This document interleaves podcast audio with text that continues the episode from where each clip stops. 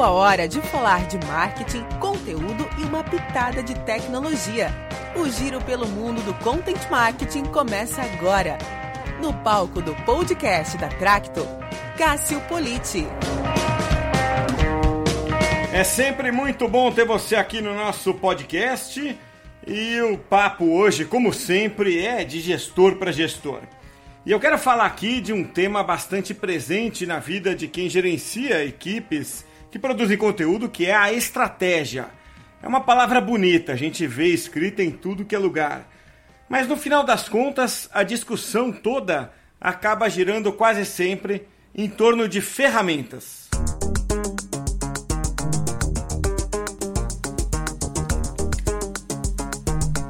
A questão é que ferramenta facilita a vida da gente, não é?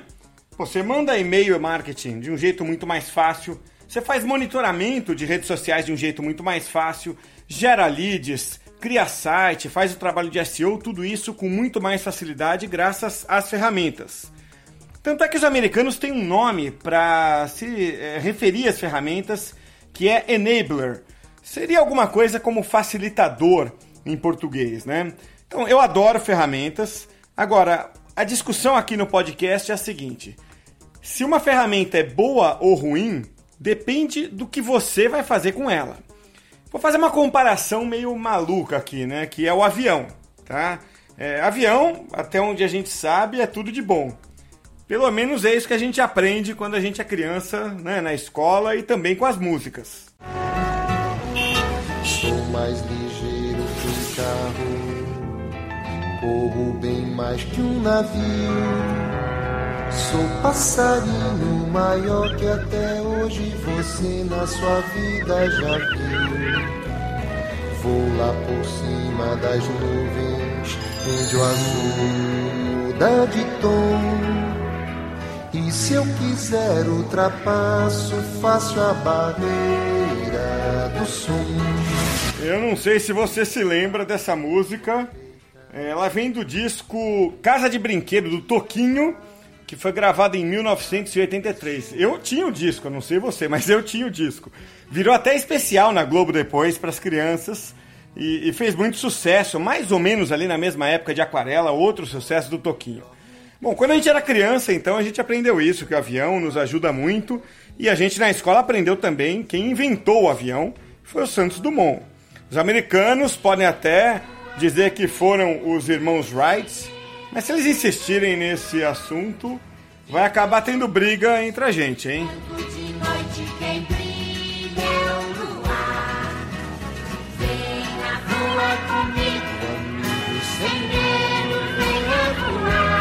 Bom, mas falando aqui da história, Santos Dumont voou pela primeira vez em Paris há mais de 100 anos com o 14 bis e se tornou assim um grande herói, né? um grande ícone da história brasileira. Agora, na Primeira Guerra Mundial, Santos Dumont morava na França e naquele, naquela ocasião, naquela guerra, a França era frequentemente bombardeada. E ele via aviões voando a França, voando, aliás, a Europa inteira para soltar bombas, né? E dizem que essa foi a real causa da morte ou do suicídio de Santos Dumont anos depois, em 1932. Ele estava no Guarujá e ele viu aviões sobrevoando ali o Guarujá para fazer um ataque durante a, a, a, Revolução de 1932. Então não deve ser muito fácil né, para você criar algo tão bom, tão é, útil e tão é, proveitoso para a humanidade e de repente, quando você olha, o seu invento está servindo para matar pessoas. Você entendeu a comparação que eu estou fazendo aqui? É, o avião por si só, ele não é uma solução, ele pode ser um problema. Tudo depende do que você vai fazer com ele. Uma ferramenta que a gente usa em marketing pode ser uma solução ou pode ser um problema, depende do que você vai fazer com ela. E é exatamente o papel de cada ferramenta que você precisa definir quando você pensa na estratégia. O tema deste podcast está disponível também em formato de artigo. Leia nossos posts no site tracto.com.br.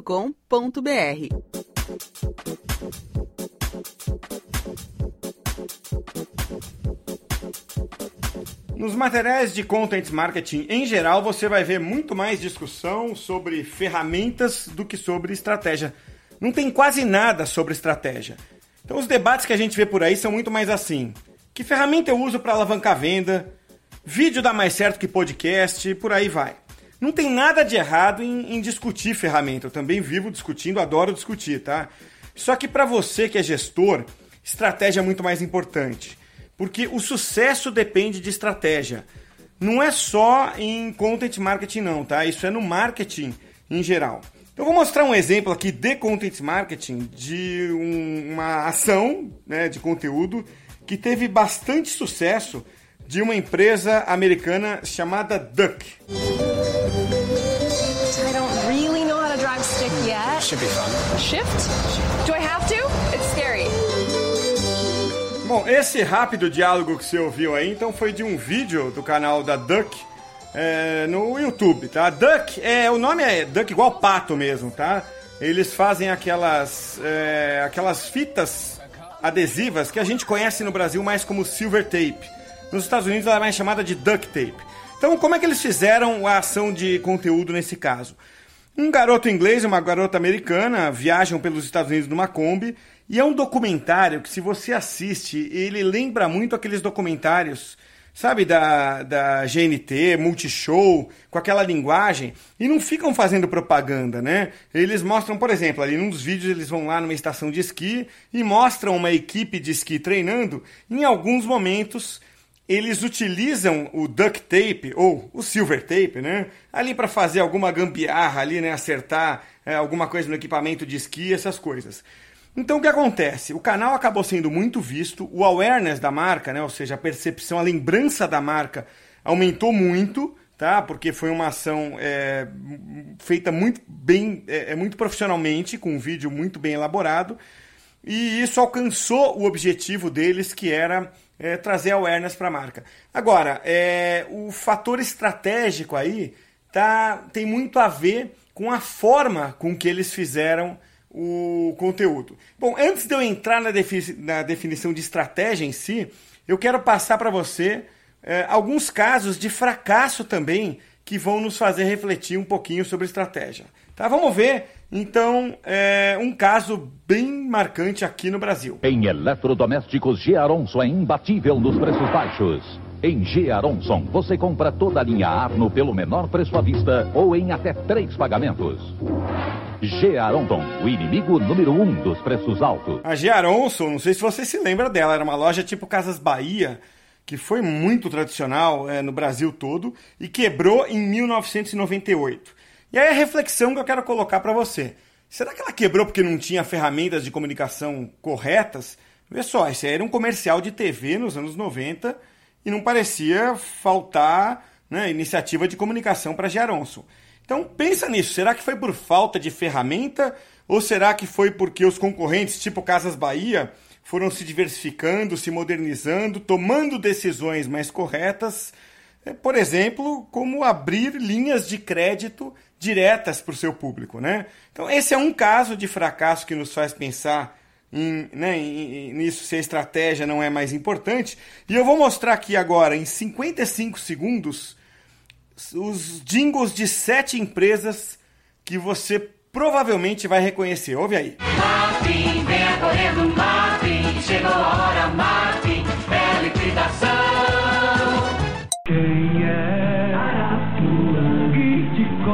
cobre de beijo?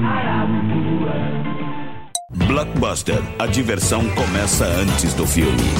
Hoje é dia de sofá. Nessas férias não fique na mão. Vá ao Play Center, solte o seu coração. Play Center, viva essa emoção! Eu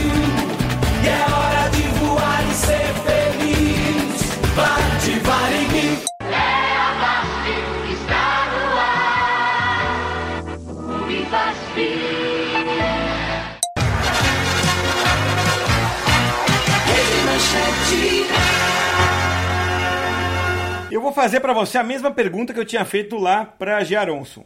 Será que Mapping, Arapuã, Blockbuster, Play Center, VASP, Varg e Rede Manchete quebraram porque escolheram mal as ferramentas?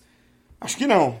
Acho que elas quebraram porque fizeram escolhas ruins. Todos os links da edição de hoje estão disponíveis nas plataformas onde o podcast é publicado.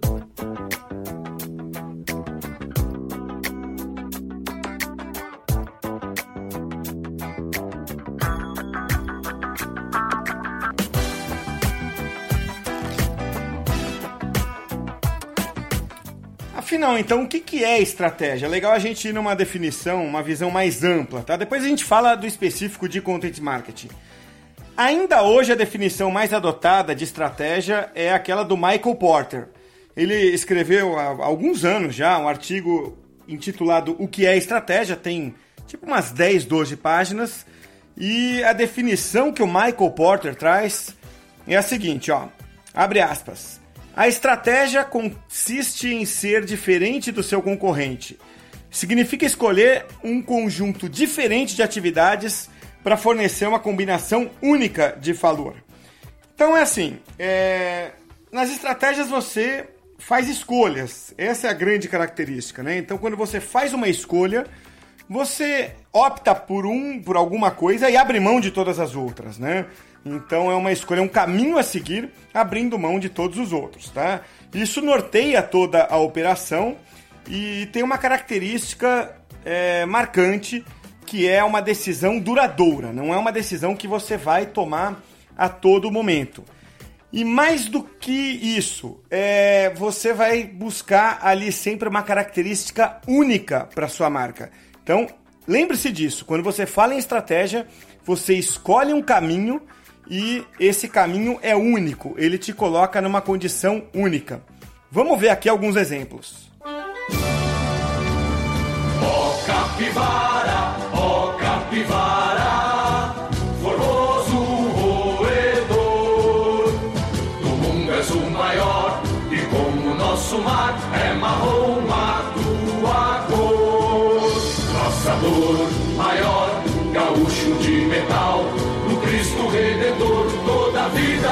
mal. E só pra humilhar, nossa serva é a polar. Tira ao Chuí, a melhor do mundo é daqui. Essa música aí, na verdade, é um hino da cerveja polar do Rio Grande do Sul. Se você nunca foi ao Rio Grande do Sul, você provavelmente não conhece. Se você é gaúcho, ou gaúcha, você certamente conhece, se orgulha da cerveja polar, que tem uma característica muito marcante. Ela só circula no Rio Grande do Sul. E aí tem gente que diz, pô, mas ela não ganharia, não ganharia muito mais dinheiro se ela fosse para todo o Brasil? Não teria um mercado muito maior? Sim, geograficamente sim, mas ela não teria talvez conquistado o que ela conquistou, que é a liderança absoluta no Rio Grande do Sul. Tá? Então ela é imbatível no Rio Grande do Sul. É, então essa foi uma decisão estratégica lá atrás, né? De alguém que disse, olha, a gente vai se posicionar como a cerveja do gaúcho, a cerveja que não é vendida nem em Santa Catarina, no estado vizinho, só no Rio Grande do Sul. E, e por isso mesmo nós seremos amados e compartilharemos os nossos valores e crenças com o público, né? Com o orgulho gaúcho, que é isso que eles fazem, né? Então é uma decisão estratégica típica, assume um caminho, né, decide um caminho a ser tomado e abre mão de todos os outros. O SBT reúne agências e clientes para a divulgação do seu segundo lugar na pesquisa do Ibope. Pode parecer estranho, né, o SBT comemorar o segundo lugar, mas é isso que ele tem feito desde os anos 90. No começo da década de 90, a direção do SBT contratou alguns consultores americanos. Eles vieram, estudaram o mercado brasileiro e disseram: olha, bater a Globo é impossível. Então a gente vai se posicionar como o segundo colocado. Naquele momento a SBT não era o segundo, né? E aí você pode até pensar, pô, mas ser segundo é ser pior que o primeiro. Sim, mas é ser melhor que terceiro ou que quarto.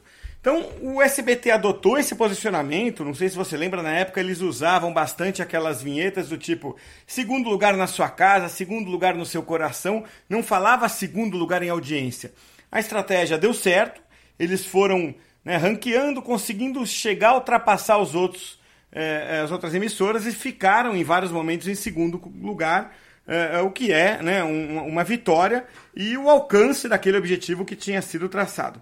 Então perceba que eh, esses exemplos mostram que uma empresa, eh, quando fala de estratégia, adota a sua postura, a sua posição única no mercado. Como o caso da Polar ser a cerveja gaúcha, o SBT ser o segundo colocado. Né? Agora, tem exemplos específicos também eh, de content marketing que é legal dar uma olhada. E o exemplo mais marcante que a gente tem em content marketing é Lego, né? É uma empresa que conseguiu usar os próprios brinquedos e a própria magia que existe da marca em crianças e mesmo adultos para fazer o seu conteúdo. Então, a maioria dos conteúdos tem um caráter muito emocional, procura transmitir é, os valores da marca ali, que são, por exemplo, construir é, os construtores do amanhã, desenvolver os construtores do amanhã, que é a missão assumida pela Lego como marca, né? Então você percebe que esse tipo de atuação traz uma força muito grande para o conteúdo, a ponto de, em determinado momento, o Lego conseguir um outro posicionamento único é, em relação a canais. Ela conseguiu que seus vídeos fossem veiculados não apenas por é, meio de YouTube e plataformas online de vídeo, mas também pelo cinema.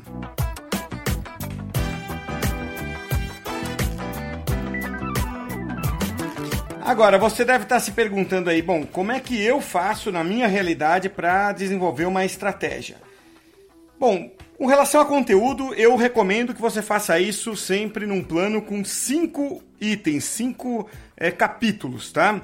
que seriam os seguintes: primeiro, os objetivos estratégicos. Ali você diz qual é o objetivo da empresa, isso você pode tirar do planejamento estratégico, e também diz qual é o objetivo do conteúdo e o que, que diferencia o seu conteúdo, como no caso que eu falei de Lego há pouco, tá?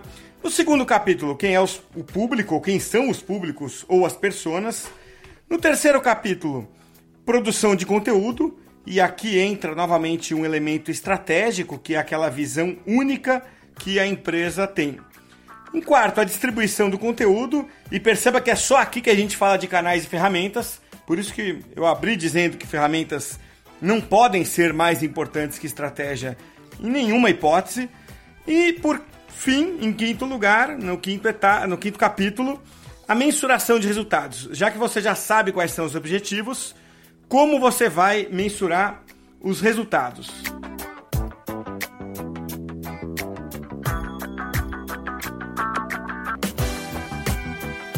E olha o seguinte, quando a estratégia vem primeiro e você faz essa lição de casa, a operação fica mais fácil porque você não perde tempo tomando decisões, tá? Acesse o nosso site e veja mais conteúdos para quem já é experiente em comunicação e marketing. www.tracto.com.br E com isso a gente vai chegando ao final de mais um podcast. Se você gostou, faz um favor, avalie a gente aí no podcast na plataforma que você estiver usando, tá? Se você estiver no iTunes, é só colocar as estrelinhas que você acha que a gente merece aqui. Mesmo que você seja muito muquirana, não deixa de assinar o podcast no iTunes, que é de graça, tá? Se você estiver no, no SoundCloud, dá um, um like aí pra gente, ou em qualquer outra plataforma, procura um botão de curtir ou algo parecido com isso. Se você gostou muito, compartilhe em redes sociais, conta para os amigos do podcast, que ajuda muito a gente e eu te agradeço por isso. Nosso podcast é publicado toda segunda-feira de manhã. Você pode ouvir no celular pelo iTunes ou pelo Stitcher e na web a gente fica no SoundCloud e no Spreaker. A edição de hoje já está disponível em formato de artigo no site da Tracto e, lógico, com as devidas adaptações para texto. Na próxima edição eu volto com mais histórias. Até lá! Hasta la vista, baby.